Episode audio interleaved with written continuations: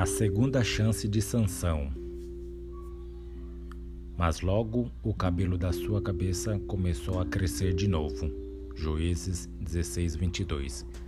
Sansão estava aprendendo da maneira mais difícil.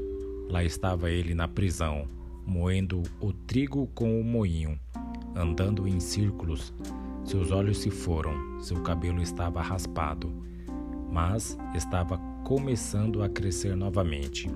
Um dia, os filisteus estavam dando um grande banquete, com muita bebedeira, no templo para adorar o seu falso deus Dagon. Então, alguns dos filisteus tiveram uma ideia. Eles pediram que Sansão fosse trazido para se divertirem com ele. Então trouxeram Sansão, conduzido pela mão por um jovem servo.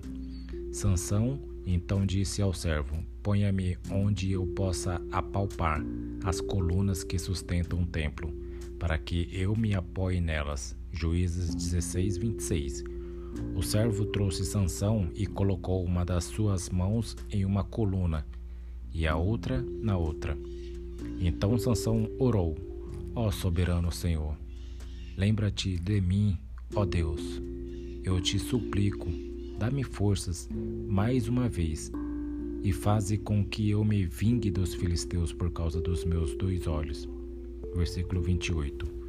Sansão empurrou e os pilares caíram.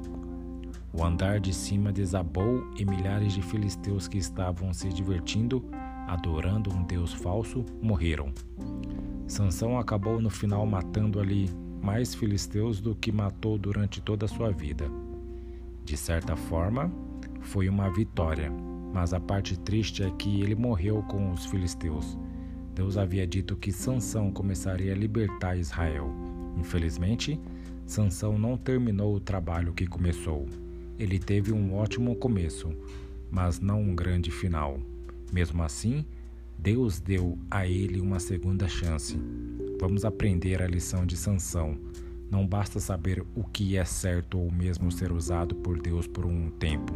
Precisamos terminar o que começamos.